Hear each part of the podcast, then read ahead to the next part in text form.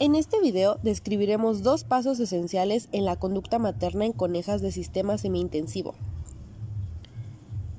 Se inicia con la construcción del nido y la recolección del material, que se compone con restos de papel, hojas, paja, desde 3 a un día preparto, y el arrancamiento de pelo de la misma coneja, comúnmente de su barriga.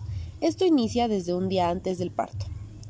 Todo esto con el objetivo de brindarles a sus gazapos un hogar seguro y cálido en su ausencia.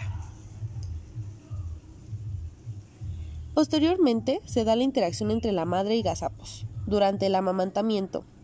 Este paso es de vital importancia para una exitosa conducta materna, además del acicalamiento de sus crías para un buen reconocimiento en los primeros minutos posparto.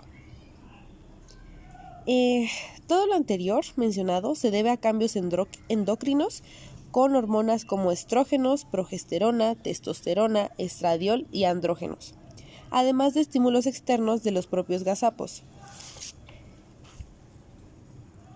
En conclusión, la conducta materna de las conejas muestra grandes diferencias de especie a comparación de otros mamíferos debido a, como ya lo dijimos, a factores hormonales y sensoriales similares a otros mamíferos que regulan los patrones conductuales de la misma especie. Esto sería todo, gracias por escuchar.